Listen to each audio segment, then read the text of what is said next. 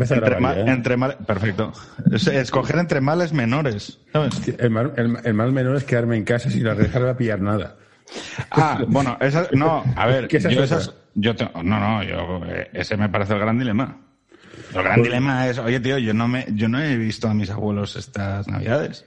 Bueno, mis abuelos, yo no tengo abuelos, pero quiero decir. Sí, no, te, entiendo. Y, y esta cantada que dices, hostia, lo podíais prever, pero complicado, no sé, no sé, no sé. Y es el patio aquí que dices, hostia, de verdad, nos dan lo mejor de cada uno, ¿eh? A lo John Ford. Sí, ah. no, yo, te, yo, yo te he estado buscando en internet, que me, ha, habido, ha habido una cosa que me ha hecho mucha gracia. Sí. Hostia, John Ford. ¿Qué ponía? No, John Ford no. Sí, el tuerto es John Ford, el tuerto, sí, que decía sí, John que Ford. el Ingmar Bergman decía que aquel director tan bueno, en John Ford, ¿sabes una entrada que pone Team Cachopo? Y digo, hostia, qué cachondos. sí, eso, ¿sabes lo que fue? Además ha escrito Dani Gascón hace poco sobre ello. Eso fue el plural, que es, pero digo que objetivamente es lo mejor que hay en el mundo, como todo el mundo sabe. No, eso fue un, eso fue una, una faena de aliño, ¿no?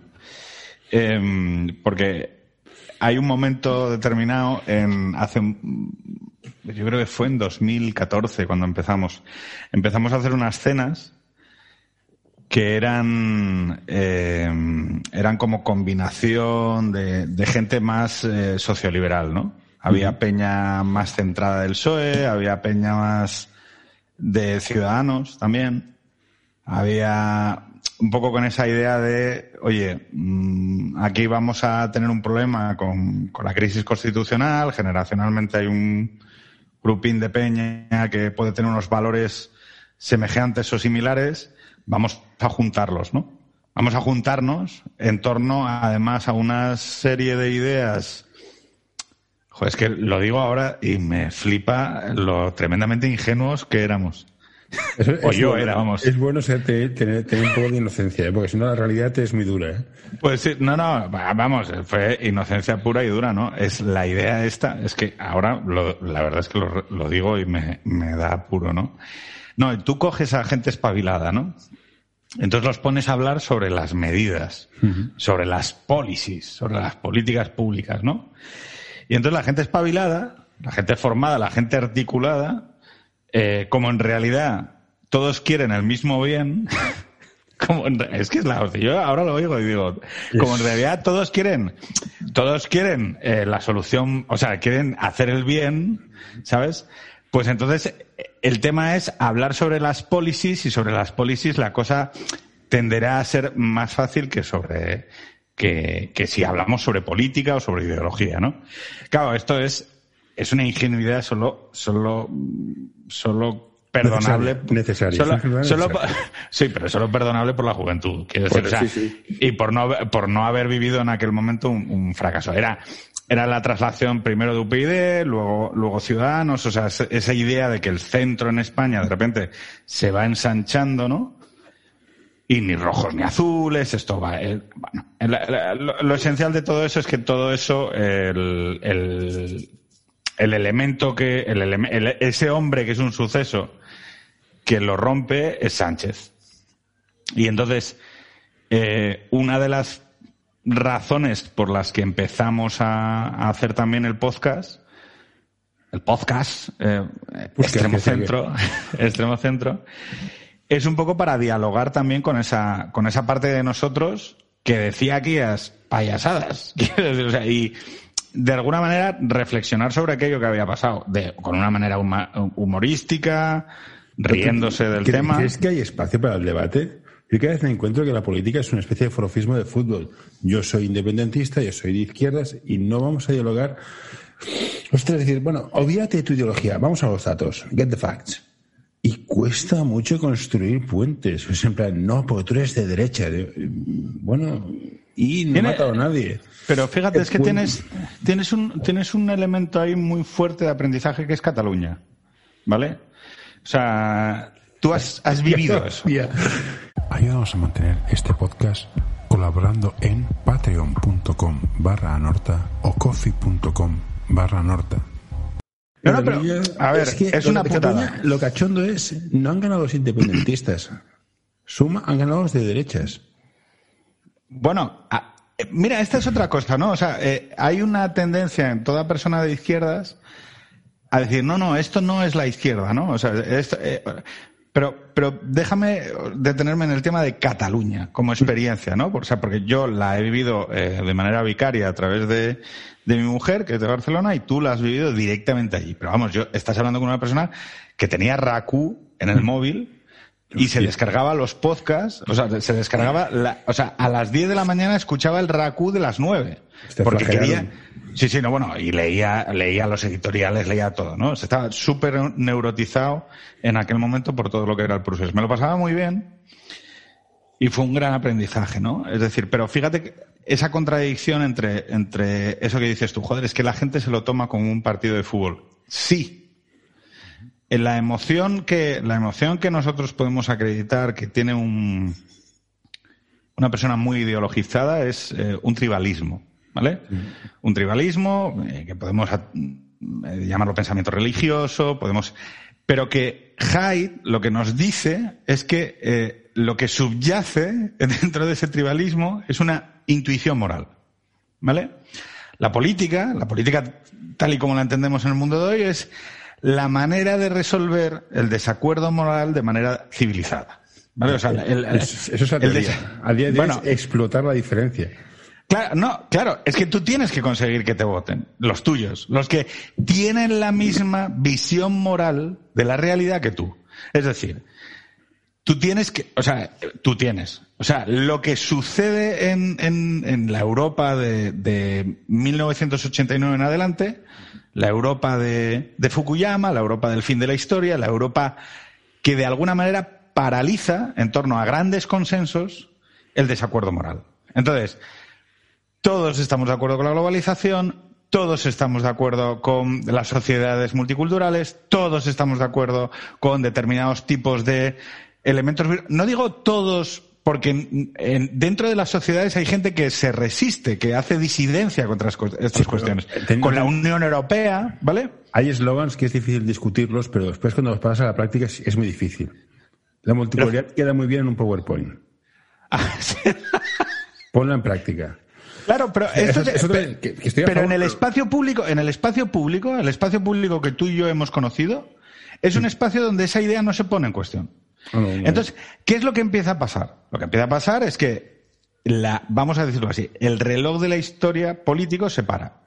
Es decir, y hay una parte esencial, sobre todo en unos casos de la derecha y en otros de los casos de la izquierda, que empiezan a hacer interpretaciones, pues por ejemplo, la derecha en España, gestión, gestión. O sea, el debate de la derecha en España solo va a pivotar sobre la gestión, sobre cuadrar presupuestos, sobre la sanidad, sobre tal. Y hay una parte de la izquierda que, habiendo renunciado a la revolución y a, romper el euro, por ejemplo, eh, pues cada vez deriva hacia cuestiones de ámbito eh, casi te diría más particularista, renunciando a todos lo que son los elementos de clase, o sea, los elementos de redistribución, los elementos de tal, y se fijan exclusivamente en aquellas cuestiones pues de ámbito más moral. Vamos a hacer eh, movimientos progresistas basados en los apartados de la historia, las minorías de orientación sexual, el tema de igualdad de la mujer, etcétera, etcétera, etcétera. Claro, eso lo que nos lleva es que el desacuerdo moral, donde, o sea, el espacio en el que se, en el que se transita el desacuerdo moral actual hoy es, es muy árido, es, es, es muy desagradable. ¿Por qué? Porque hay una parte, hay una parte de la gente que no se siente representada eh, por los antiguos discursos a la izquierda, ¿vale?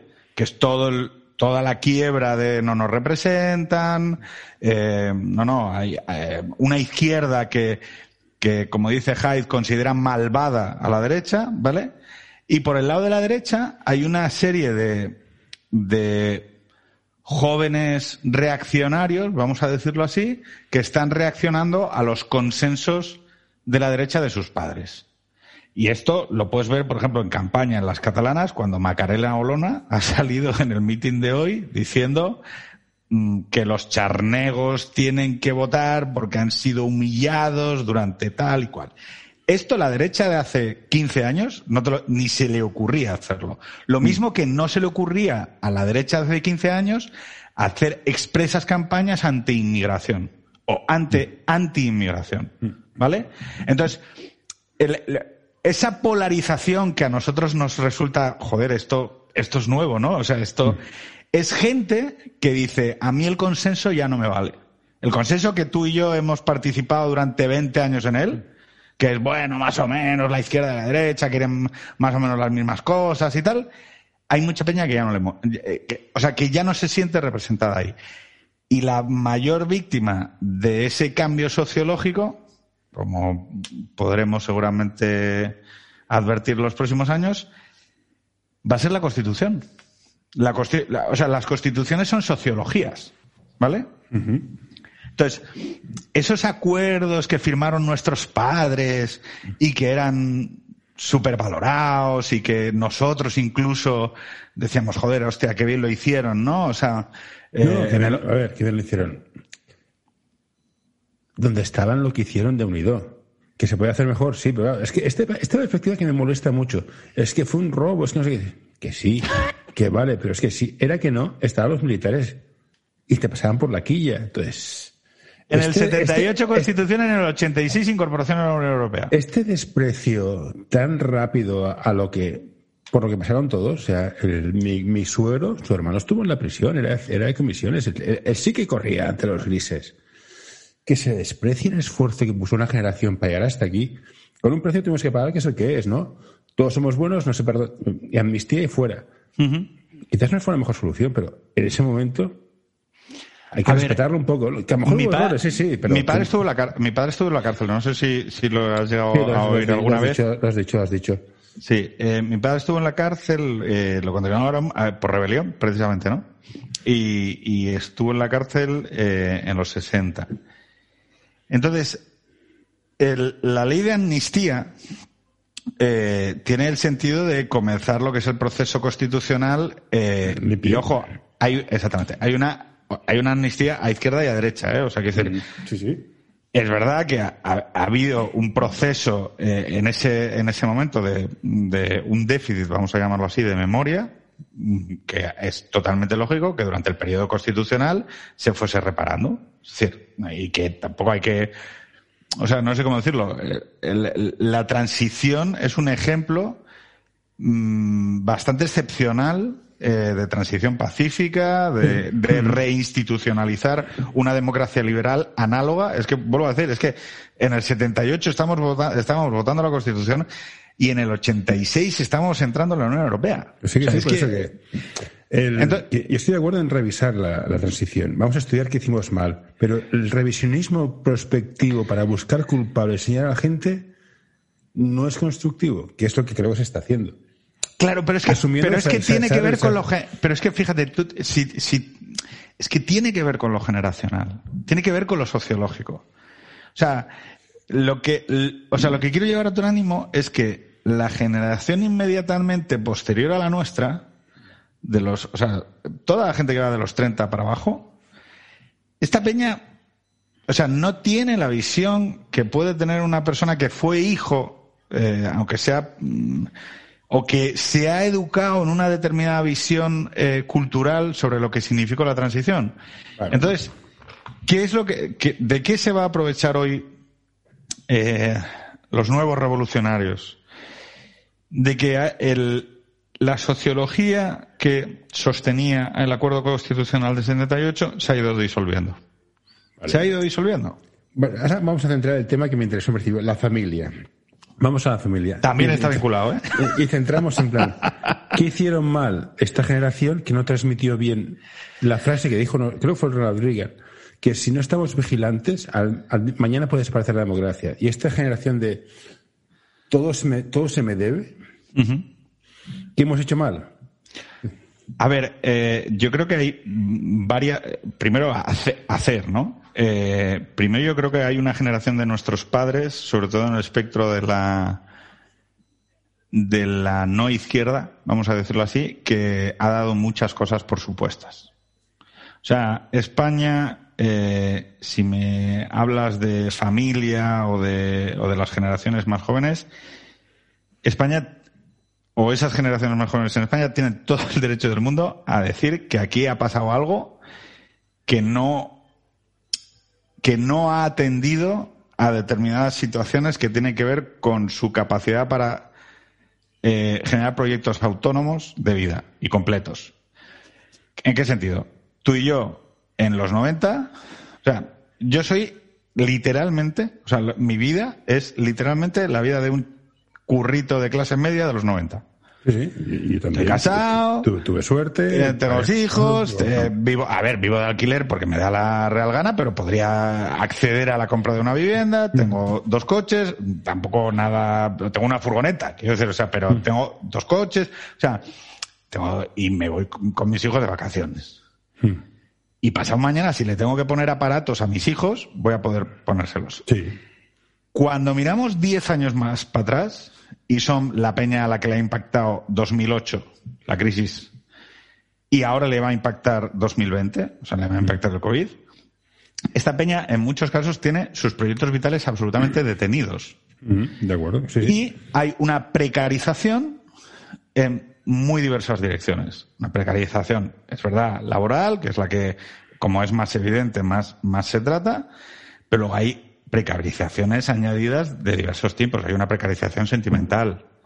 es decir, no hemos tratado el tema de la moral paremos, la cinta aquí. La generación de ahora, y me quiero mucho mis hijos y mis, mis sobrinos, son más, tienen peor educación que la nuestra.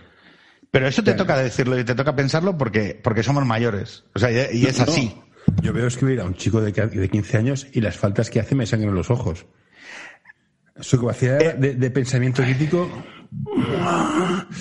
En el 98, en el 98, que es cuando el momento de las pistas de Bali y la irrupción de la música electrónica eh, que venía del Reino Unido y de Alemania en España, hubo una ola de consumo de éxtasis brutal. O sea, el Cronen, eh, quiero decir, el, el Cronen, la generación Cronen y todo esto, a ver, y, y, y diez años antes había sido la heroína. Que sí, que sí. no, yo, pero, un barrio que la heroína arrasó, pero la educación era, potente. Vale, pero. Era alguien estudiando en un colegio público. Pero es que eso está roto. Ese, ese, ese es el, ese, ese es el episodio perfecto. Es nuestra generación que lo ha roto. Entonces, ¿qué hemos hecho mal? Esa pregunta, ¿qué hemos hecho mal? Pues mira, yo creo que hay un hay un proceso pendiente. Era un poco lo que te comentaba del, del trabajo nosotros hay una infinidad de elementos que fijamos al trabajo a la hora de conseguir, o sea, por ejemplo, el concepto de la meritocracia, que está últimamente tan en boca por el tema de Sandel. Claro, pero porque, porque el vehículo por el cual nosotros establecíamos la meritocracia o el esfuerzo, la recompensa social, es el, es el vínculo con el trabajo.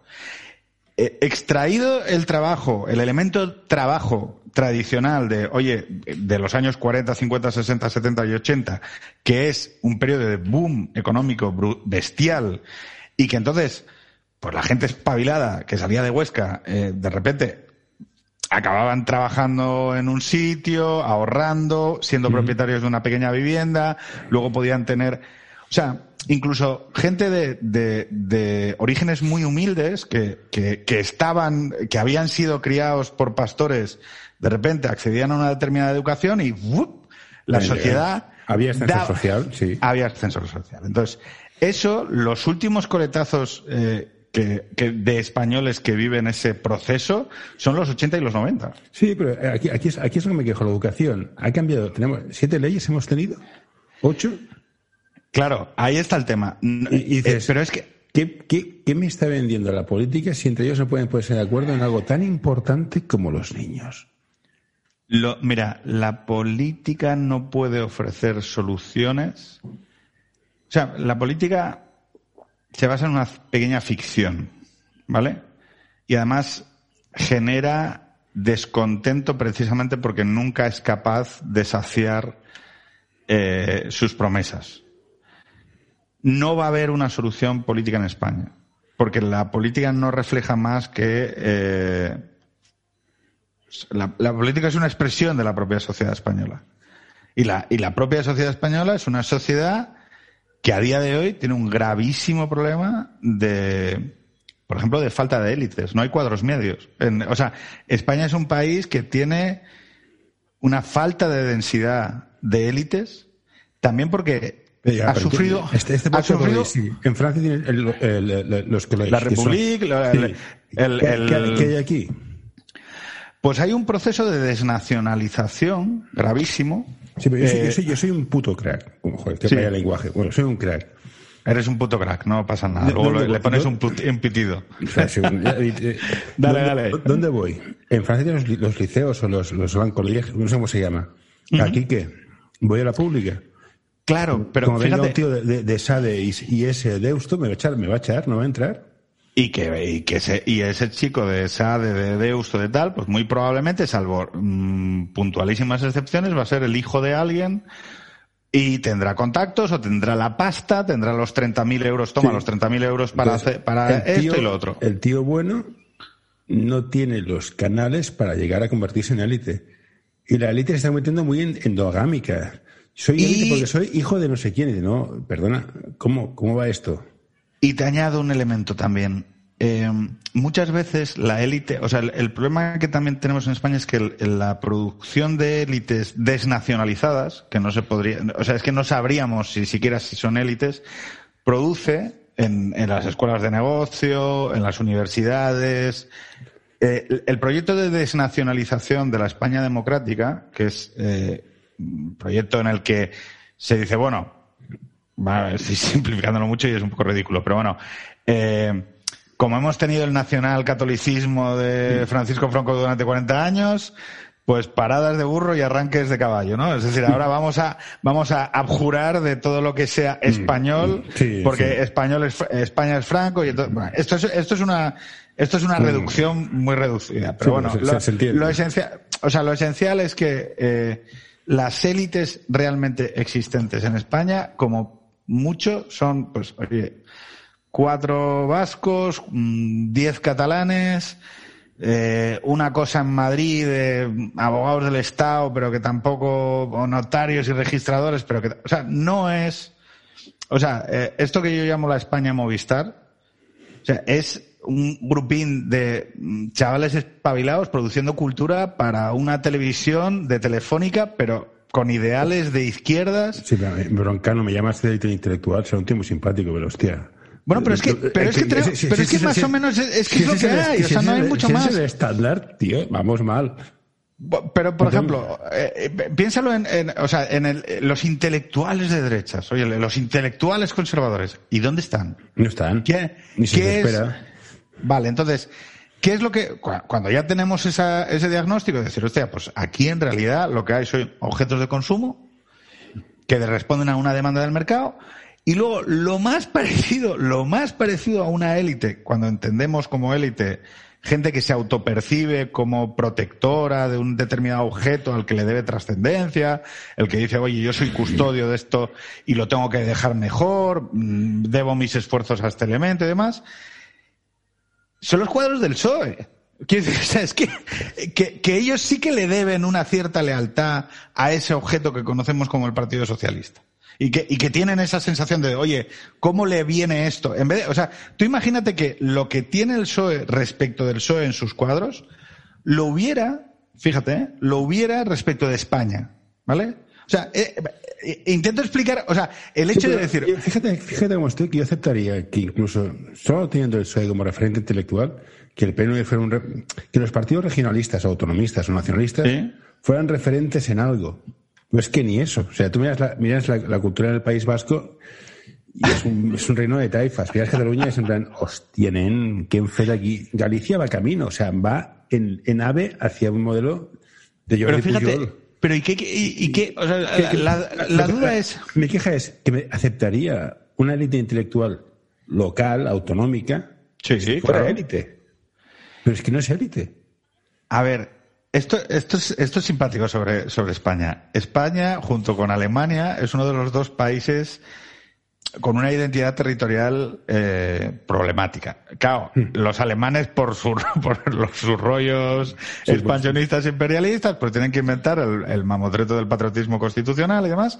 Y nosotros, eh, con el con este rollo del modelo territorial que está dentro de la propia nación española, quiero decir, o sea, eh, de, 1812, la nación liberal, contra los fueros y demás, hay un maravallo en el sentido de que hay una serie de identidades compartidas que se expresan de manera dialéctica al final, en, algún momento, en algún momento, contra la identidad de, la nación, tal es así que hoy estamos asistiendo a esto que dices tú, es, joder, es que, eh, vale, España igual es una mierda, ¿vale? Sí. Pero, y, o sea, y, y, y quién, o sea, y de esto, vale, y vosotros no sois España, pero entonces, ¿quiénes son los, qué es, Junts pel Cat, Esquerra, esa es la élite? ¿Quién, es, mi referente o sea, eh, exactamente. Aquí, ¿quién, ¿quién ejerce un liderazgo de algún tipo? Es decir, un, liderazgo al que digas tú, joder, hostia, me apetece seguirlo, hostia, me, me creo esta mierda, ¿no?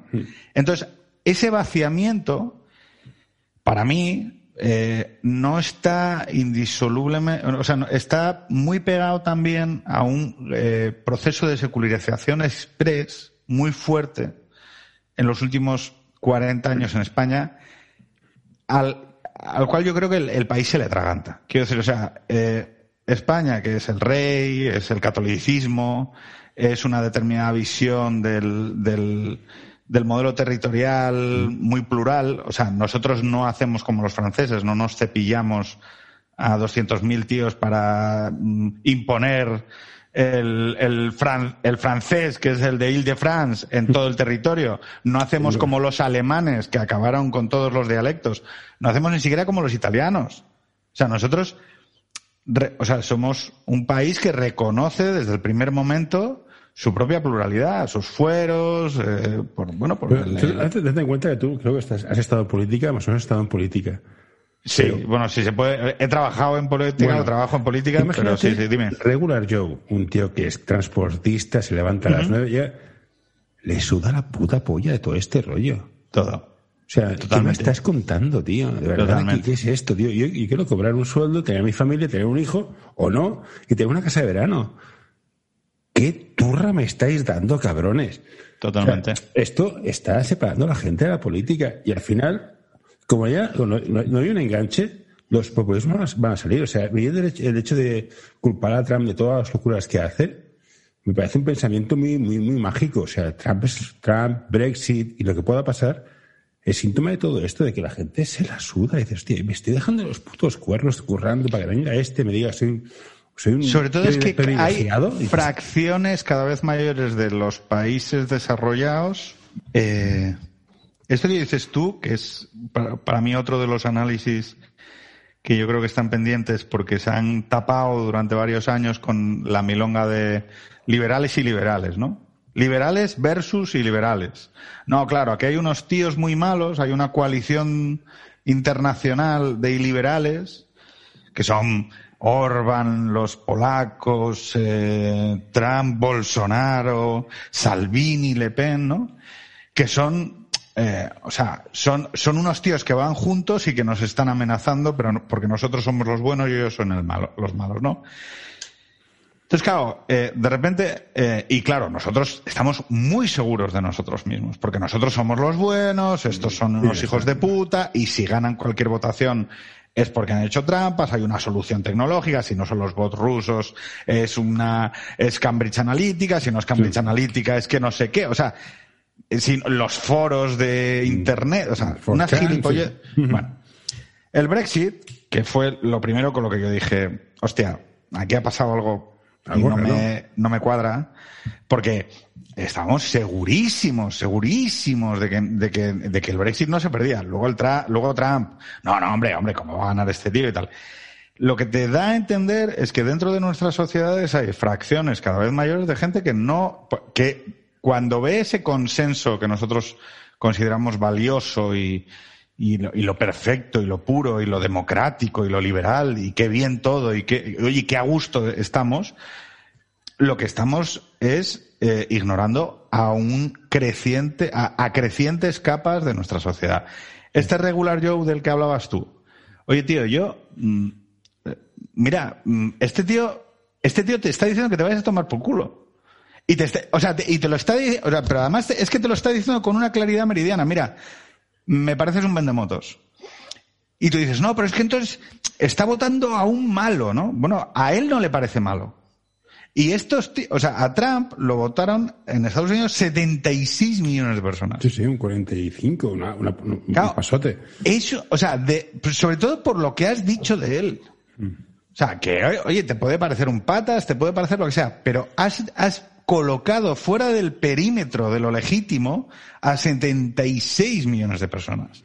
y, y tu incapacidad para escuchar, comprender o intentar entender qué cojones está pasando, porque como además estás muy activo y estás muy, muy seguro de lo que estás diciendo, claro, hace que tú digas, hostia, eh, el toque de atención no lo estás percibiendo. Y los zapatazos, yo creo que prometen ser incrementales. Es decir, pasó con el Brexit. No, no, la primera vez es que hicieron trampas. Vale, pues una segunda vez. ¡Boom! No, no, no, no, no. En las catalanas me voy a reír tres días seguidos porque Ciudadanos cae, PP pierde y la- fuerza líder va a ser Vox. Que a mí no me caen especialmente bien, pero unas risas nos las vamos a hacer. ¿Tú Y crees que va a ser.? Yo, yo, fíjate, no creo que vaya. O sea, si yo te tuviera que decir el orden de esos tres, ¿eh? Estás diciendo. Em, Es que yo, yo parto de la base de que va a ir a votar, va a ir a votar el motivado. sí, eso sí. Entonces, motivados suelen ser los independentistas y la gente de Vox. Y los, y los nuevos. Y los nuevos, sí, pero la gente del PP de Ciudadanos, en plan, mira, es que me quedo en casa. Van a ir a votar los motivados. Y están más motivados los de Vox que los de PP y PSOE. Y, CiU. y PSOE. Sí, entiendo, eso- eh, eh, enti- entiendo la lógica. O sea, tú, la- claro, sí, es en un perio- en un clima de baja participación, pero además muy baja, por debajo del 50%, Sí. lo que vas a tener son la minoría activada. Sí, puede ser. Bueno, lo haremos. Nos haremos unas risas. Va a No, ser yo- tiempos yo- convulsos, pero... Yo, yo te diría, eh, el orden sería, yo creo, PSC, Ciudadanos, PP, Vox. Yo creo, PS- PSC seguro, va primero. Vox, PP y Ciudadanos. Ciudadanos se va a pegar un guarrazo. Vox, PP y Ciudadanos. Bueno, lo, Bueno. si, si- estado en muchas elecciones, luego, luego esto queda grabado y nos decimos, oye, ¿quién tuvo razón? oye, ¿y qué crees que va a pasar con el voto de Hospitalet? El voto del cinturón rojo. El turón rojo vuelve ahí ya. Y, y- Eso tiene, y- demasiado- tiene demasiados medios a su favor. O sea, suele querer la prensa. Se está haciendo una campaña muy buena. O sea, aquí tienes ciertos medios que son muy catalanes y que hacen campaña, hace que a quien hacen. O sea, TV3 es escandaloso. Pero Villa tiene todo un aparato detrás potentorro. Sí, y sí, sí. Ciudadanos ha hecho un eslogan que es en plan, ¿qué me estás contando? Abracémonos y después, pero, pero es que de verdad, hostia panda de hippies, tío, dejar de fumar drogas. Y al PP le ha explotado el caso Bárcenas. No tiene, tiene chungo. En- o sea, ¿tú crees que el, el fenómeno, y el fenómeno de Vox hablando de eh, charnegos, clases populares, hospitalet y tal? Es el voto del. Estoy hasta los huevos que pete todo. Entonces hay unos que votan al Vox y otros que votan a la CUP. Gente está hasta los cojones. Yo conozco, tengo, tengo amigos que son tíos inteligentes, educados, de clase burguesa alta. Estoy tan harto de votar a la CUP y que pete por donde pete.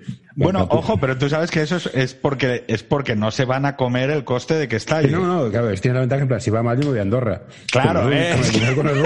Claro, es que esto es, esto, es, esto, es, esto es muy cachondo de ese tipo de votante, ¿no? Es decir, Sí. en, en Cataluña, siempre pongo la misma imagen, el Cataluña, el, el, el, opresor, es- el opresor españolista que vota a Ciudadanos, PP o Vox, eh, va en la bici repartiendo en globo a las casas de los oprimidos de Esquerra o de Junts pel Cat, eh, dándoles co- porque el voto de clase en, en Cataluña es españolista, es decir, Sí. el voto obrero popular, El en idioma, principio, servi- el idioma del servicio es el castellano. Es una, es una frase que es dura, pero es la que se piensa aquí. Claro, entonces la paradoja de todo esto es que la narrativa de opri- oprimido y opresor en Cataluña se da la vuelta. Lo que pasa es que nunca nadie desde ha activado el mecanismo de decir sí, sí, eres charneo. O sea, e- esto, el, primero que lo pidió, que le valió un tiro en la rodilla, fue Los Santos. Sí. El primero que lo, el primero que lo pidió fue Los Santos que no, no me acuerdo cómo era, no me acuerdo cómo llamaba el partido que quería crear en Cataluña, pero que era un partido eh, de, de, charnegos. O sea, de, abiertamente. O sea, de decir, no, no, yo soy la minoría negra, soy los negros de Alabama, y entonces vamos a hacer un partido de negros. Si consigue, si consigue despertar esa identidad, ganaría las elecciones, eso también es verdad. Yo no sé si ganaría las elecciones. lo que pasa es que ¿eh? fragmentaría, lo que pasa es que fragmentaría, ya sabes, el consenso catalanista, la idea esa de no, con, que hables catalán es suficiente. O sea, con, que expreses tu catalanidad es suficiente. Que yo creo que es la gran mentira. O sea, que, que es no, mira, en, Cataluña los apellidos importan. O sea, diagonal para arriba, diagonal para abajo, hay un mundo, ¿eh? no, me, me, encanta mucho esta frase de pero catalán, catalán, ¿sabes? So, catalá, catalán. o sea, decir, mis padres y mis abuelos son catalán, catalán. Soy tan chungo que no soy ni charnego, mis dos padres son de fuera. ¿De dónde? Uno es gallego y otro es de, de Almería. Ah, bueno, pues fíjate. yo, no llego ni a charnego, yo soy su, su No, no soy catalá, catalá, catalá, catalá. yo soy, yo soy, eso le digo, yo soy un puto profesional. Tú me pagas y hago lo que me digas. Yo soy un profesional. Yo quiero estar en un sitio donde pueda trabajar y hacer mi vida y, me, y ya está, dejarme tocar unas narices de parla catalá, la sociedad de Madrid ens roba. Somos una nación. Somos una nación. ¿De qué, tío? Si es que me da igual, tío. Yo viajar, tengo la suerte de viajar la diferencia entre Madrid, Barcelona, París, Londres, Boston, Nueva York es mínima. el narcisismo de la diferencia. Es que es mínima. Entonces, no, es que Barcelona es mejor. Te vas a, te vas a Paseo de Gracia, te vas a Quinta Avenida y es lo mismo. Es que es lo mismo. Los mismos flipados, los mismos patinetes, las mismas motocicletas, es lo mismo. Pero fíjate, ahí hay una parte... Tumaca, tío, ¿qué pan, eh, tío, joder, pan. ¿Dónde viene el tomate, desgraciado? Pero ahí hay una parte que tienes que reconocer que es que eh, la gente necesita identidad. y, no, le damos una entidad global. Que me gustaría tener una entidad europea, que es lo que deberíamos de buscar. Pero hostia, no, no, ¿Tú crees Que, pero tú, fíjate, yo decía esas cosas, ya no, ya no lo creo. O sea, yo, yo decía esas cosas de, a ver, son sueños de juventud para mí. Es decir, es, no, el ser humano debe disolverse en la cosmópolis, ¿no? Es decir, en, y entonces un, mundo sin nacionalismos. Y entonces, un mundo sin... ¿Eh? ¿Perdón? Es difícil, pero yo creo que un mundo donde tú puedas desarrollarte y tengas sentimiento de pertenencia a algo superior, rollo, rollo, religión al final, es un rollo religión. Sí, sí. Hombre, ayudaría a prevenir ciertos conflictos, con eso de entrada. Bueno, pero tú sabes que el, o sea, el problema que nosotros tenemos en la modernidad Claro, antes de la modernidad, eh, la gente tenía claro su propósito. Para mal o para bien, pero tenía mm. un lugar en la posición social, había muy poca movilidad. La modernidad que, que trae todo ese baúl de cosas maravillosas, ¿no? De poder perseguir tu propia felicidad, de, de poder construir una, un, individuo, ¿no? Eh, esto es importante, perseguirla, no que te la demos. Ojo. Ya, pero es que esto lo dice Bruckner, ¿no? O sea, no hay eh, juez más severo, no hay Dios ahí fuera que nos juzgue más severamente que nosotros mismos, ¿no? Sí. Entonces, eh, claro, ¿qué es lo que sucede? Que esa, esa capacidad infinita para poder buscar la felicidad trae consigo una infinita frustración. Y entonces eh, hay que lidiar con la frustración.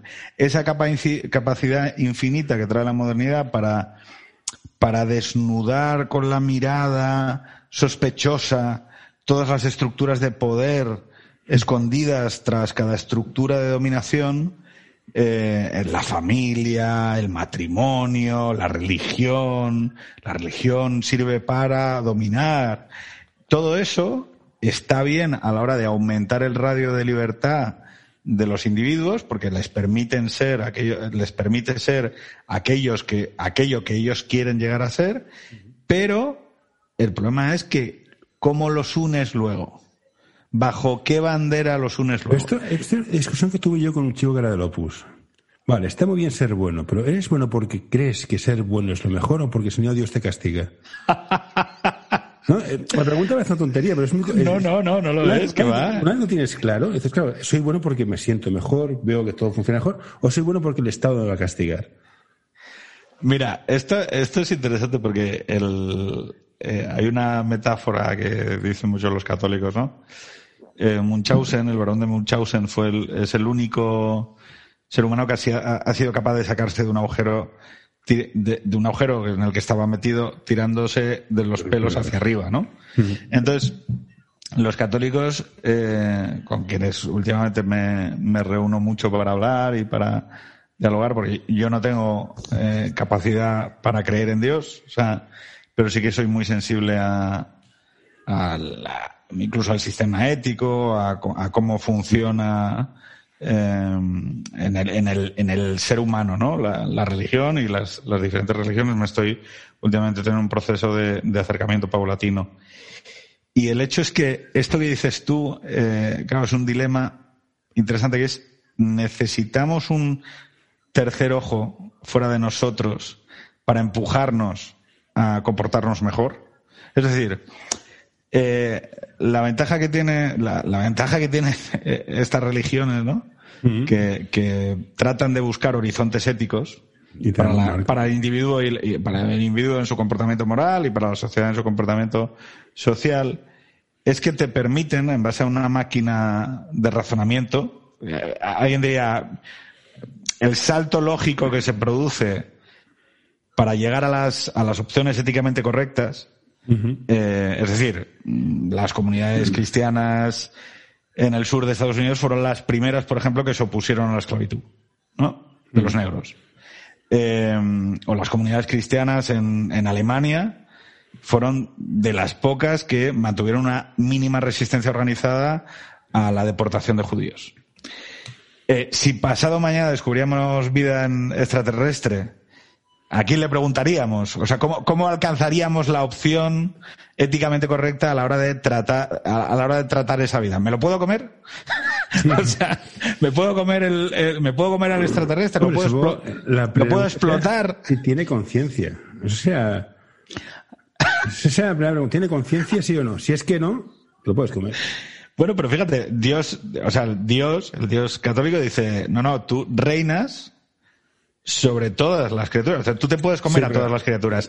pero, ojo, claro, ese es el tema. Eh, pero fíjate, a través de la religión meteríamos, es como un, como un, como un ordenador, ¿no? Al que le haces preguntas. Oye, dame la respuesta.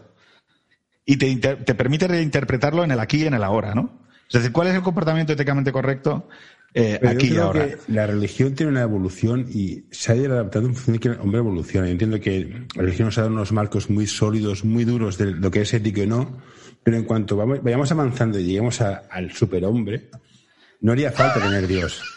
Teniendo en cuenta que yo creo, yo creo, que Dios existe, o sea, creo que hay algo más. No sé definirlo, pero creo, que sí, no sé, no sé cómo. O sea, ¿tú crees que el, avance, es, interesante, o sea, ¿tú crees que el avance de, o sea, el, superhombre nietzscheano acabará eh, siendo su propio dios, estableciendo sus propias normas morales y éticas. Seríamos conscientes que somos parte de un dios.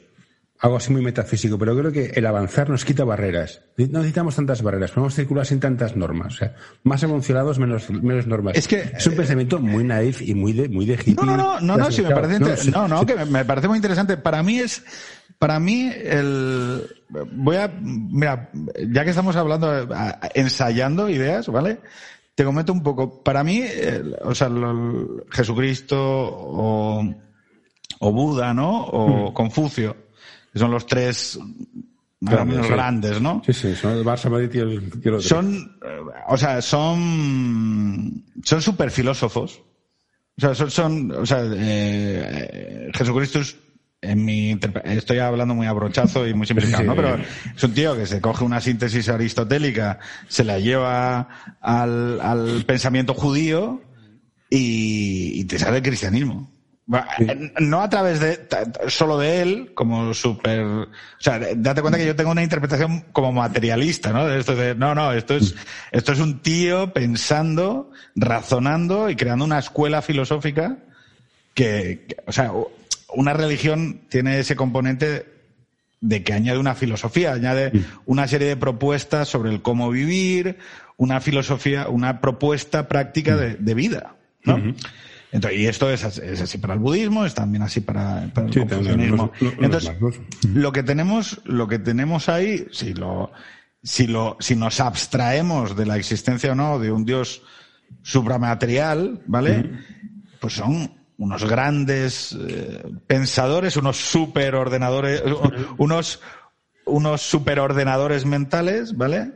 Que lo que te van permitiendo, y es por lo que yo quizá ahí discrepo con esa interpretación de veces, de que hay una frontera que es la religión y que el avance hace que, que en algún momento lo vayamos a traspasar. Para mí, el, el componente que tiene observándolo así un poco en plan cuñado, ¿no?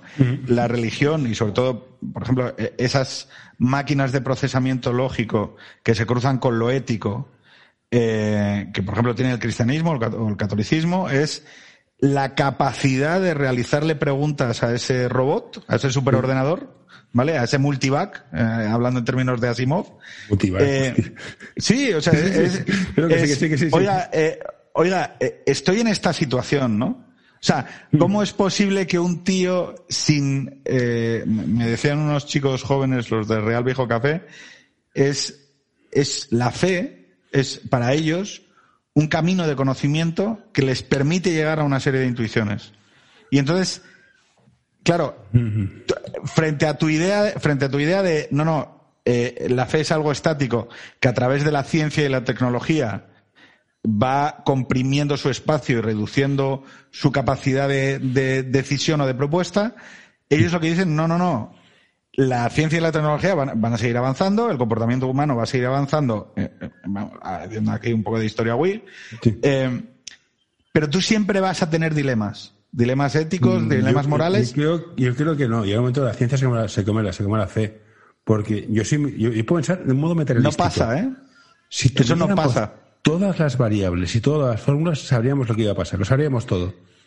No, porque no sabrías cómo comportarte. O sea, porque, lo que no lo que es lo, mágico. Lo mágico es que lo, sabríamos todo.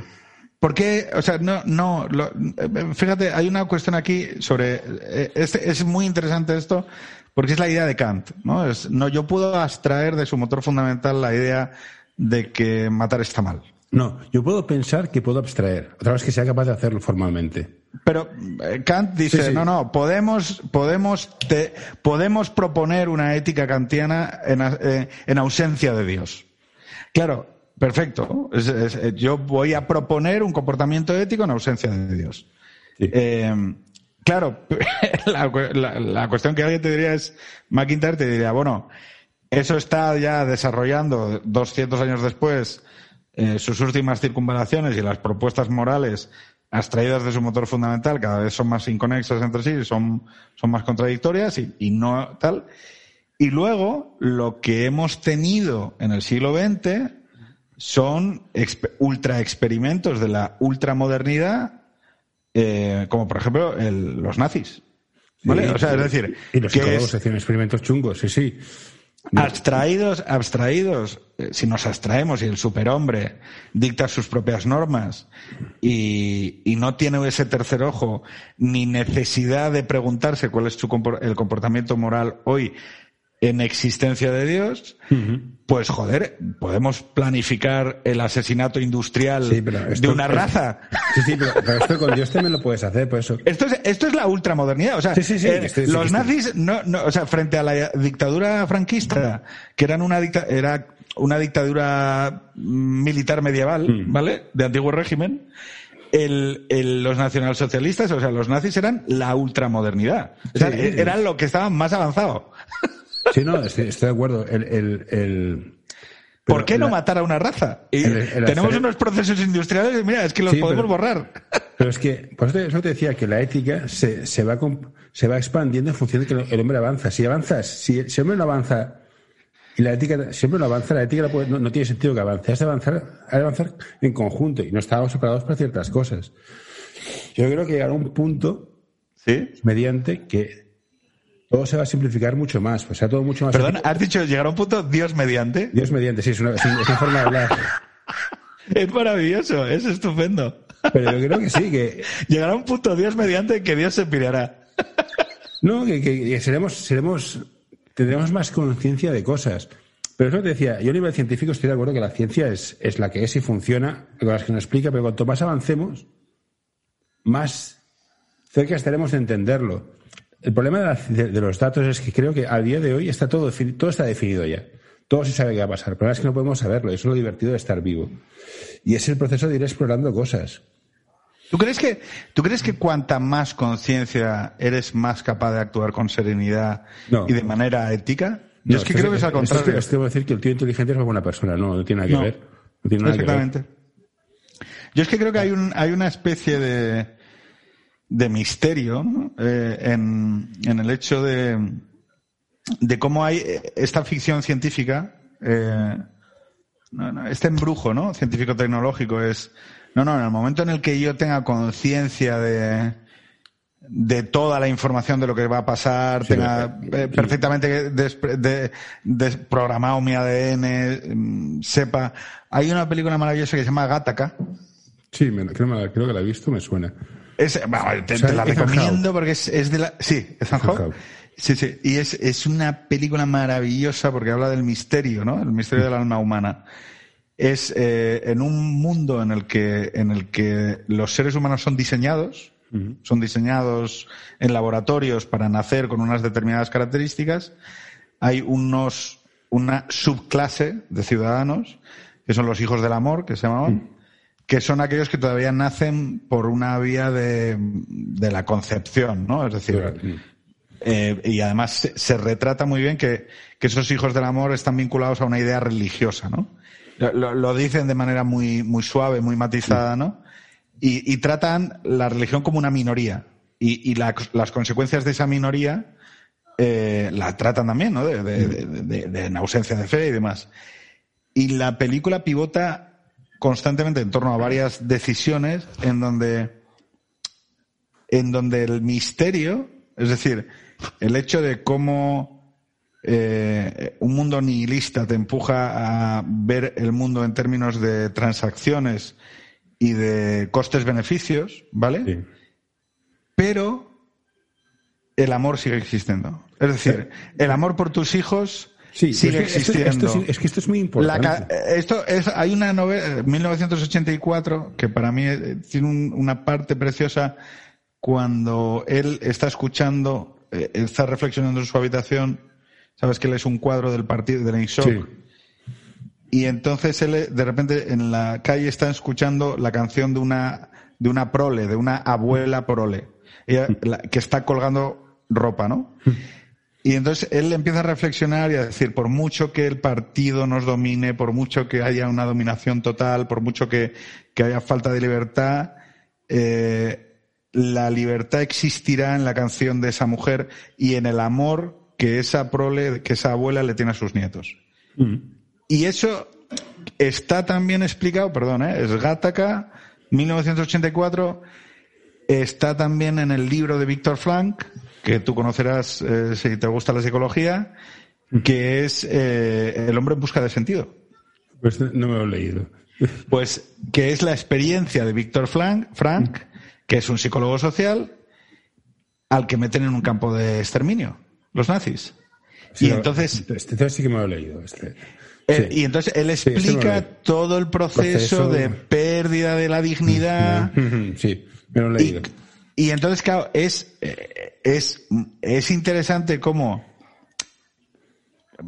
lo voy a conseguir explicar todo, voy a tener una explicación súper racional, pero, eh, el misterio sigue estando ahí. Pero aquí la parte es muy importante ser muy humilde. Yo creo que hay una fórmula del amor. Joder. Sí, sí, hay una fórmula, hay una fórmula, pero yo no la voy a descubrir. ¿Pero fórmula química o fórmula, procedimental? O sea, un comportamiento. No tengo, ni idea, pero que hay una fórmula matemática más o menos compleja que existe, que yo no la voy a saber. Y no o sea, ¿tú crees que hay una ley de la relatividad del amor? Sí, sí, pero que no la voy a descubrir. Lo que me va a hacer es perder el tiempo intentando descubrirla. Puedes disfrutarlo. Es igual que cuando tú cocinas. Sí, sí, mucho. Hay una, hay una forma que, hay una cosa que se llama reacción de Maillard. Sí, exactamente, la caramelización de la carne. pero a que no te preocupas. La cocina. Bueno, sí, me, sí, pero fíjate, a mí, a mí sí, pero porque me gusta saber eso. O, por ejemplo, que la, la, carne de la, la carne, hmm. las enzimas y las proteínas de la carne se transforman a partir de los 50 grados. Pues se, cocina, a 70, sí. Eres un cocinillas como yo. Sí, sí, sí. Yo, sé esto, pero me dejo llevar por los sentimientos. O sea, no, no, no, me, no me pierdo el tiempo en esto. Porque se me, me excede. Sé que hay un sistema lógico detrás. Quiero que hay un sistema lógico que no alcanzo a comprenderlo no voy a mecanizarlo todo porque no puedo. voy a disfrutarlo. Entonces, una cosa no quita la otra. Sí, pero fíjate, hay una, hay una, hay una búsqueda. Yo creo que eh, el Ana Iris Simón, que es la chica esta que ha escrito ese libro de feria, eh, yo era un yo era un nihilista confeso yo, yo he tenido un proceso de transformación a partir del nacimiento de, mi, de mis hijos esto, esto, hostia, si los hijos, cabrones, ¿cómo te hacen sufrir? Pero sigue, sigue. Eh, entonces, eh, sé a dónde me llevó ese, esa manera o esa manera de comportarme y, y cómo era yo. O sea, qué, qué cosas buenas y malas hacía, ¿no? Eh, y cómo, cómo me dejaba eso también, o sea, en, en, mi manera de ser o en mi manera de comportarme. Claro, esa idea de esa visión o cosmovisión nihilista de, oye, mira, la vida no tiene objeto, no tiene propósito, no hay telos, no hay, no hay nada que conseguir en esta vida más que un tránsito entre el placer y el displacer, intentando reducir el displacer lo más posible, e intentando avanzar lo más posible en el placer y carril, ¿no? Y consumir al otro, ¿no? O sea, el otro es una experiencia que tú consumes. Eh, y, eh, y, que, a, a, y, entonces tienes que quedar siempre, eh, o sea, que no quedar en deuda, ¿no? O sea, claro, esa posición tan hegemónica hoy la estamos viendo expresada tanto en, el, en, en, la dificultad que tiene mucha gente para, para alcanzar una vida en pareja completa, mm. esa precariedad sentimental de la que yo te hablaba. Mm. O sea, los millennials son la, una, genera, una generación hegemónicamente criada en el nihilismo más absoluto. Eh, y cómo eso se ha ido trasladando a toda decisión que implique eh, sacrificios o renuncias. Ojo, que esto está vinculado a lo, a lo, inicial que tú decías, ¿no? Es, hostia, yo veo que esta peña es muy poco dada a tomar decisiones que incorporen un coste o un sacrificio, ¿no? Mm. Pero es que, ojo, es que todo lo que le hemos explicado a esta generación es eso. O sea, el matrimonio es absurdo, ser padre es renunciar, eh, ser madre te jode la vida, porque ya no vas a poder viajar, ya no vas a poder hacer esto, ya no vas a poder hacer lo otro. Y, y es verdad. Y además, pero, pero es verdad. Pero ¿qué, pero, es, pero, ¿qué significa, es verdad? Pero, compensa? Pero, vale, pero es que tú acabas de decir una cosa, es compensa, es decir, es esta ah, mentalidad no, mí, de la sí. transacción. Es decir, claro, no, no, por supuesto, es que si la visión es la transacción, uh -huh. es absolutamente razonable. Yo me diría ser padre, sí, lógico. Que, no, no, que haya, que haya, y que haya peña que te diga, ni de coña, vale. ¿Qué es lo que nos, qué es lo que yo me doy cuenta? Yo me doy cuenta que eh, es muy difícil, por ejemplo, explicar en términos de transacción la vida en pareja. O sea, es, es, es, es muy complicado. Yo lo que veo es imposible es el ser padre. Ser padre es va tan más allá de cualquier expectativa que haya podido tener y te cambia tanto como persona y dices, joder. Vale, pues ahora, ahora, déjame, déjame. Tú imagínate que nosotros somos amigos, ¿vale? Uh -huh y que tú sabes que yo me he ido al Nepal. Uh -huh. Y de repente estamos en Plaza España, oye Pedro, vamos a tomar un café, no sé qué, oye, que, oye, ¿has vuelto de Nepal? Y yo digo, sí, fui a subir el Everest. Y tú me dices, joder, qué guay. Uh -huh. Hostia, de puta madre. Y yo digo, no, no, no, buah. 16 horas de viaje. Una cagalera, comí comida india, me picó el culo, eh, luego tenía que andar aguantando unos pesados, que si eran los portatal, me, me cobraron una Pero pasta, dos mil pavos. Hecho, hecho que venía de Santiago. Eso lo he vivido. Vale. No, no, y, y, y, luego, joder, luego cojo, me pongo a subir el, el Everest y, y, frío, tío. Se, se, se duerme mal, es incómodo, se come sí. peor. Gente mal y, claro, sí, gente sí. y, y, luego, claro, vas subiendo y joder, te falta el aire en los 7000 metros, que si le tengo que dormir, luego, claro, allí todo Dios, no había nadie, ni un bocadillo de panceta, y claro, llegas a la cima y dices, joder, nada, tío, o sea, hace un frío aquí que me mueres. Y, vuelvo, y vuelves a bajar, y nada, yo cogí el avión y volví. Y tú estarías escuchando eso y diciendo, oye, pero esto no es muy raro. La peña sube al Everest por alcanzar una experiencia trascendente. y, si tú, y si tú no tienes la vista y los ojos abiertos para entender lo que es subir a una cima de una montaña, o sea, la experiencia de subir es una mierda.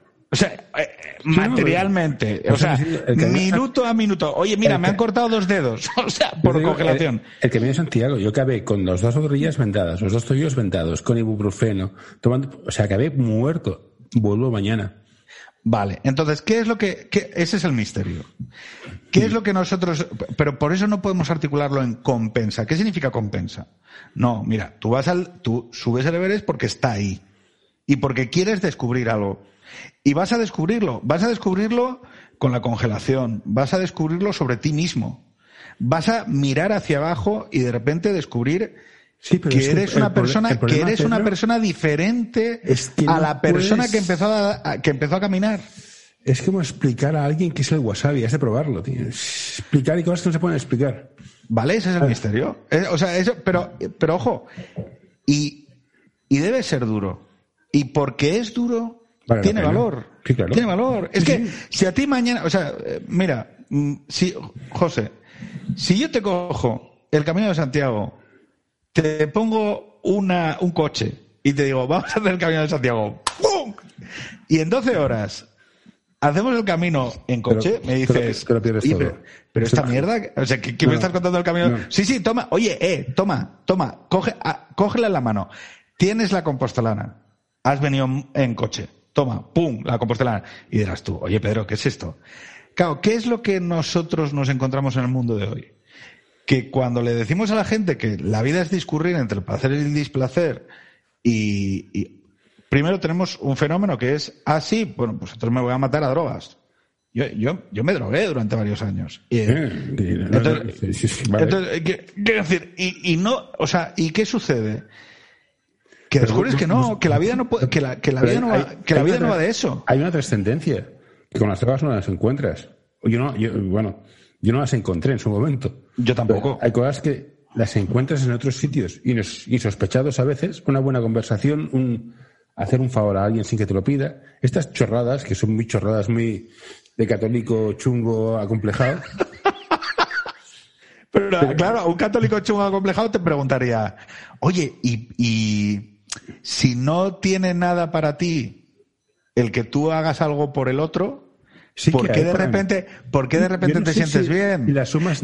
Ah, entonces, un católico te diría, claro, el Espíritu Santo te está diciendo, no, claro, es que, a ver, aquí, aquí lo gracioso de esto es que para estos temas no tenemos, no tenemos respuestas. Ya, pero por eso has de seguir disfrutándolo. O sea, yo me encuentro, disfruto con no ver cómo mis hijos crecen y cómo aprenden y cómo se desarrollan o hacer favores o ver a mi mujer contenta y reír.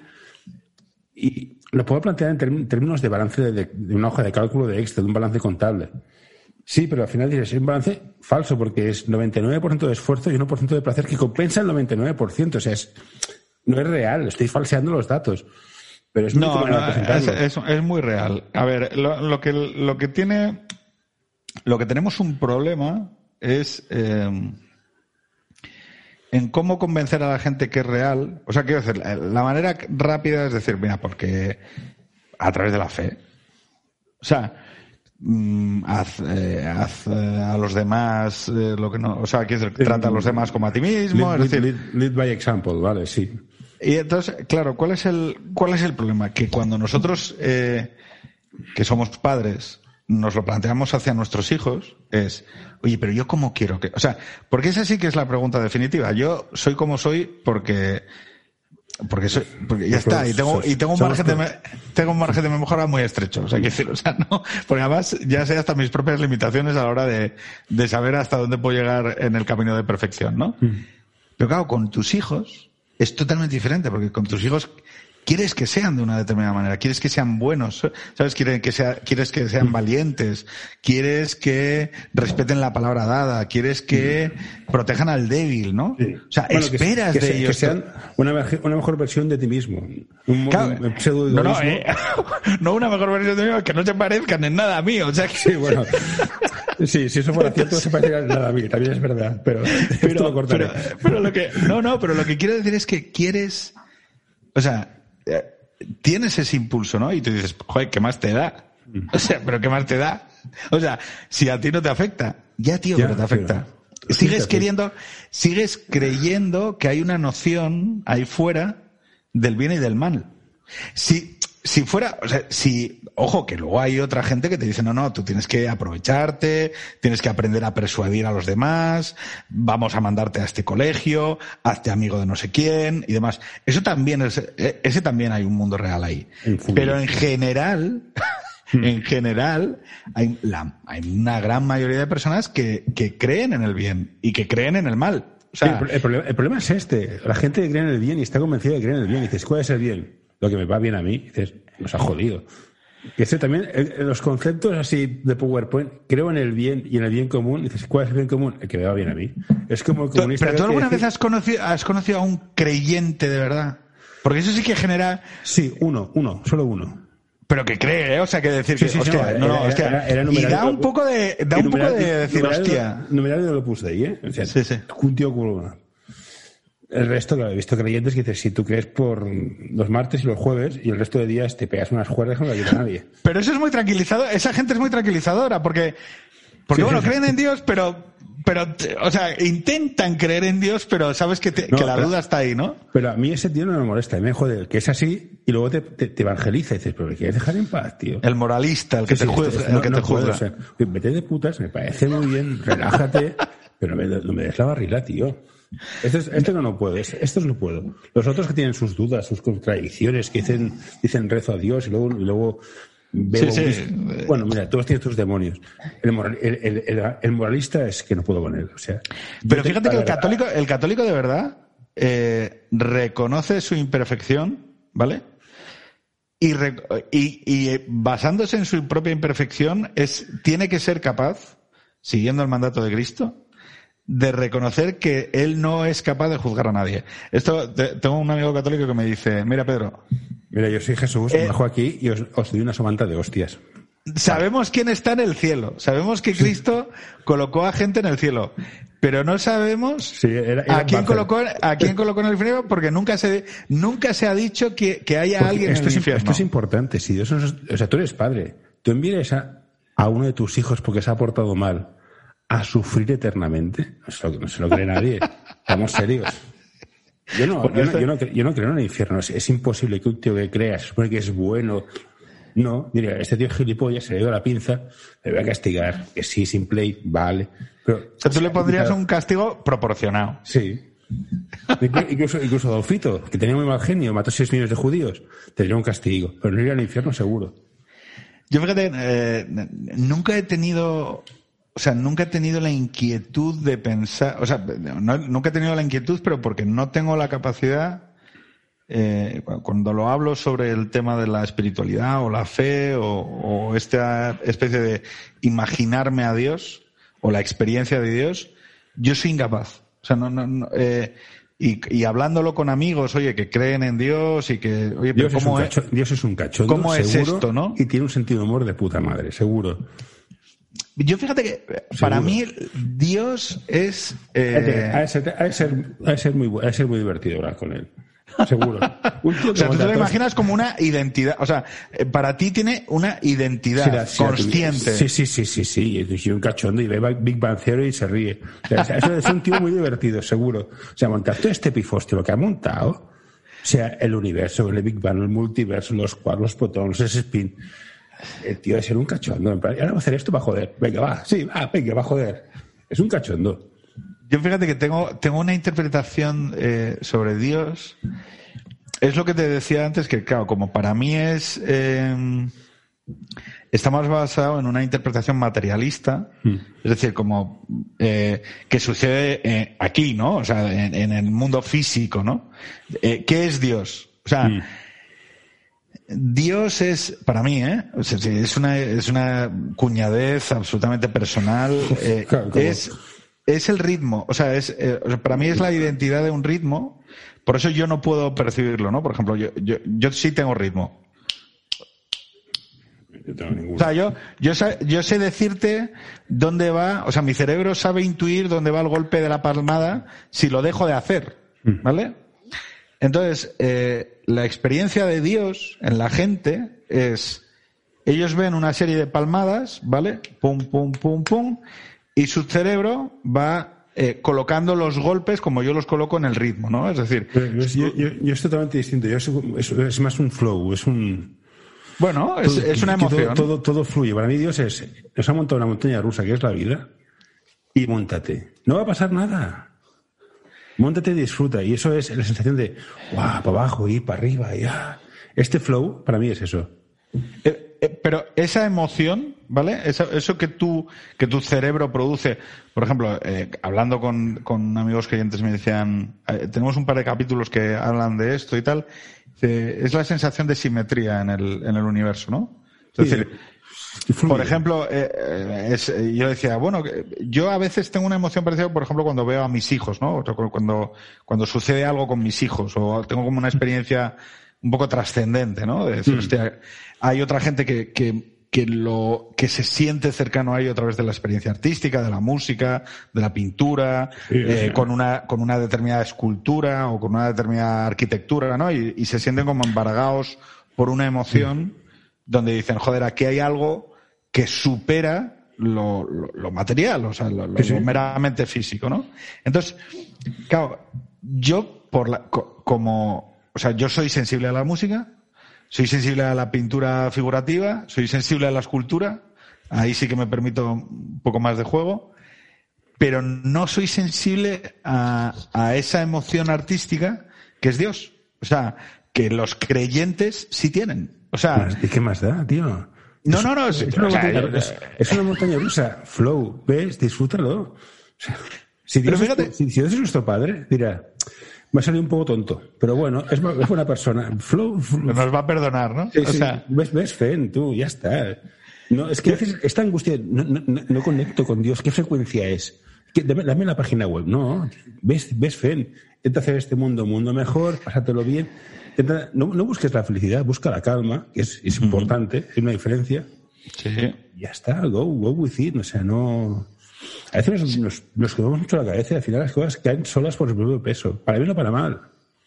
Sí, pero fíjate, eh, para poder adquirir esta manera de ver el mundo, eh, o esta manera de vivir el mundo, o de estar en el mundo, eh, para mí fue necesaria la familia. O sea, yo antes de que, antes de que o sea, yo ahora sí, o sea, esto que estás diciendo tú de vive, disfruta, eh, una especie como de vitalismo ante, bueno, pues acéptalo, ¿no? Un cierto estoicismo también, ¿no? De trabajar, por ejemplo, el carácter, de, bueno, pues soy de esta manera, pero quiero estar, pero sin agobios, o sea, sin, sin, sin sufrir, sin agonía, ¿no? Sin, sin agonismo. Eh, para mí, eh, por eso soy tan proselitista sobre el tema, eh, fue necesario adquirir la condición de padre, eh, de cuidar a los hijos y demás. ese, fue mi camino. Yo siempre he sido muy individualista, iba siempre a mi rollo. Yo no leía a los cinco, leía literatura tibetana y estas cosas. entonces, cuando fui padre, me di cuenta de lo que es el miedo. Sí. Era acojonado, claro, hostia, está enfermo, no sé qué. Y a los dos años, mi hermano cogió un cáncer y se murió al año y medio más. Y fue su viaje personal de sé que voy a palmar, pues dice, si es verdad. Eso fue ya el, que me dio el empujón definitivo de plan, tío, es un viaje. No te sulfures. ¿Pero y qué, eh, ese viaje de tu hermano cómo fue? Eh, bueno, tuve un cáncer que era incurable. No, no, decía, el, ah. si no te he entendido mal, a nivel espiritual o a nivel filosófico. El ejemplo moral de un tío que sabe que va a morir o que tiene muy difícil salvarse, el ejemplo moral de, hey, no pasa nada, la vida sigue, Disfrutar, porque yo, una vez esté muerto, me la repampinfla que lloréis, ¿no? Ese ejemplo de fortaleza, de que no pasa nada, que esto es un viaje, esto no, esto ya está, me ha tocado, me ha tocado, o sea, mi tiempo se acabó, no demos más vueltas. O sea, todo el tiempo que perdamos llorando es el tiempo que vas a perder disfrutando. Estoy aquí, vamos a disfrutar. No, es que te vas a morir. Para, vamos a disfrutar. Me quedan seis meses, tío. Pues estos seis meses, eh, hagamos. Pues dos años fueron de vamos a disfrutar. Lo pasó muy mal, porque es un cáncer jodido, pero dices, hostia, es que es verdad. Ya. Es verdad. Y claro, fue, fue en plan lección vía, vía colleja aquí en el occipital. Claro. Pero La aprendí, pues, si tengo que repetirla, no sé, no sé a quién le tocaría ahora, pero afortunadamente. Bueno, yo, fíjate, eh, voy a decirte una cosa que, que para mí no está muy lejos de lo que fue la muerte de mi padre. ¿Vale? El, yo sí creo que hay un elemento, eh, volviendo al, origen de toda la conversación, eh, padres que duran mucho, ¿vale? Entornos que viven muy lejos de la muerte o del sufrimiento. O sea, la muerte o la, enfermedad grave te pone ante, una circunstancia eh, que el mundo moderno cada vez encapsula más, que es la muerte y la enfermedad, ¿vale? Es decir, tratar de reducir el factor sufrimiento de la vida, ¿vale? Hasta extremos un poco a veces Ridículos, pero bueno. eh, sí, sí. como decir, oye, a ver que no son. eh, quiero decir, claro, entonces cuando de repente la muerte o la enfermedad o, o un proceso de sufrimiento grave irrumpe en tu vida, en una vida que en la cual llevas 30 años mm, viviendo de espaldas a eso, porque Mm. es que ni aparece, o sea, es que no, eh, no, la gente es eterna, ¿no? O sea, tú estás consumiendo drogas o estás teniendo relaciones Sí, sí, sexuales sí. o lo que sea, y de repente esto llega, ¿no? Y te, te pega una hostia eh, yo para mí fue muy paradójico que en, en 2011 le dan el, el infarto, en- perdón, en 2012 le dan el infarto cerebral a mi padre y en 2013 nace Carmen, nace mi primera hija, ¿no? Y entonces mm, tengo muy ligado, en 2016 fallece ya mi padre después de cuatro años de enfermedad y entonces tengo muy ligado lo que es el surgimiento de la vida de mi, de, de mi hija, la constitución de una nueva identidad mía como padre y la desaparición progresiva y paulatina de mi padre, porque era un proceso degenerativo, cada seis meses tenía afasia verbal y física, iba quedando cada vez más deteriorado Es y demás. Si te gusta este episodio, por favor, deja un comentario o compártelo con tus amigos. Ya sé que es una pesadez y todos lo pedimos, pero ayuda bastante. Eso es duro, tío. y cuidar y cuidar de mi hija y que ella mes a mes fuera caminando mejor, hablando mejor, eh, desarrollándose como individuo y que mes a mes mi padre fuera cada vez eh, desapareciendo más hasta que llega un momento que, pues, eh, como todas las personas gran dependientes, hay un momento que son contenedores vacíos, ¿no? Es decir, Mm, sí, sí. ya ni siquiera hay una identidad o hay un razonamiento y tal, y, y ves como la vida, ahí hay una pérdida profunda de sentido, ¿no? Eh, todo ese proceso de reflexión, que es un poco, es parecido al, al que tú, al que tuviste tú con, con, con tu hermano, ¿no?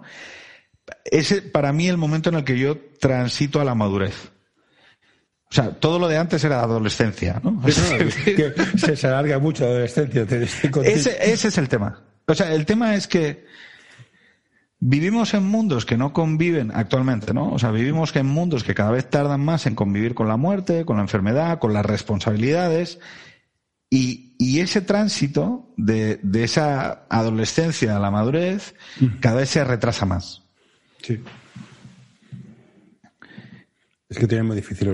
La gente joven lo tiene difícil. Yo Tengo dos sobrinos de 24 y 30 años y tienen un futuro complicado. Complicado. ¿De cuántos años, perdona?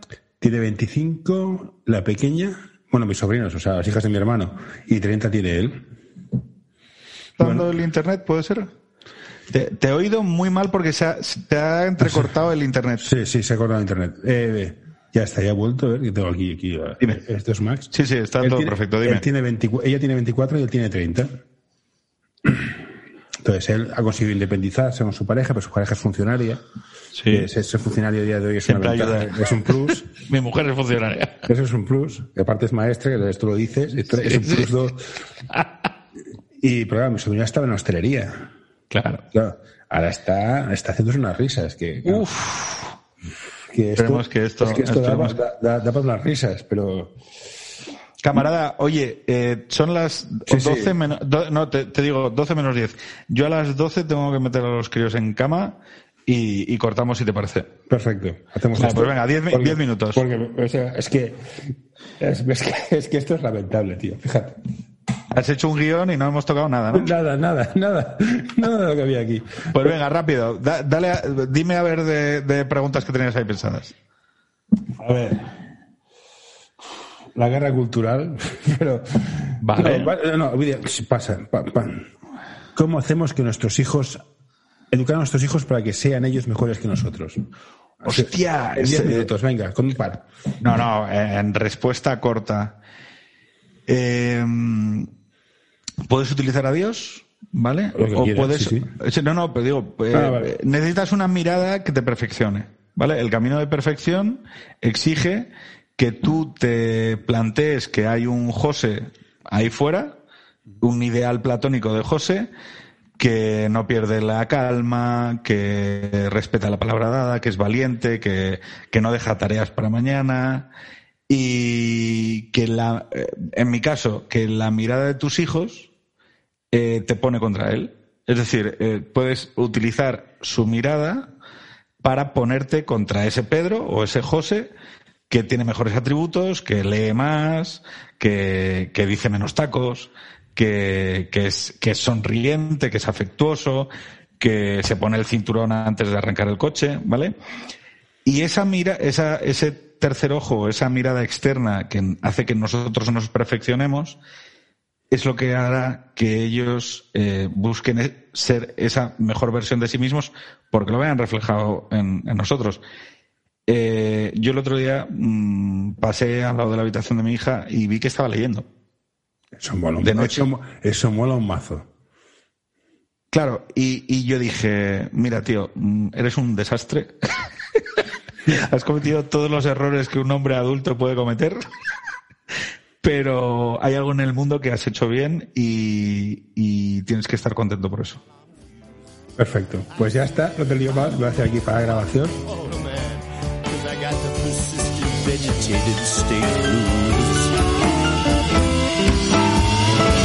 Hey, what you doing there? Get away. No, no, don't you touch that. No, don't you pull that plug. No,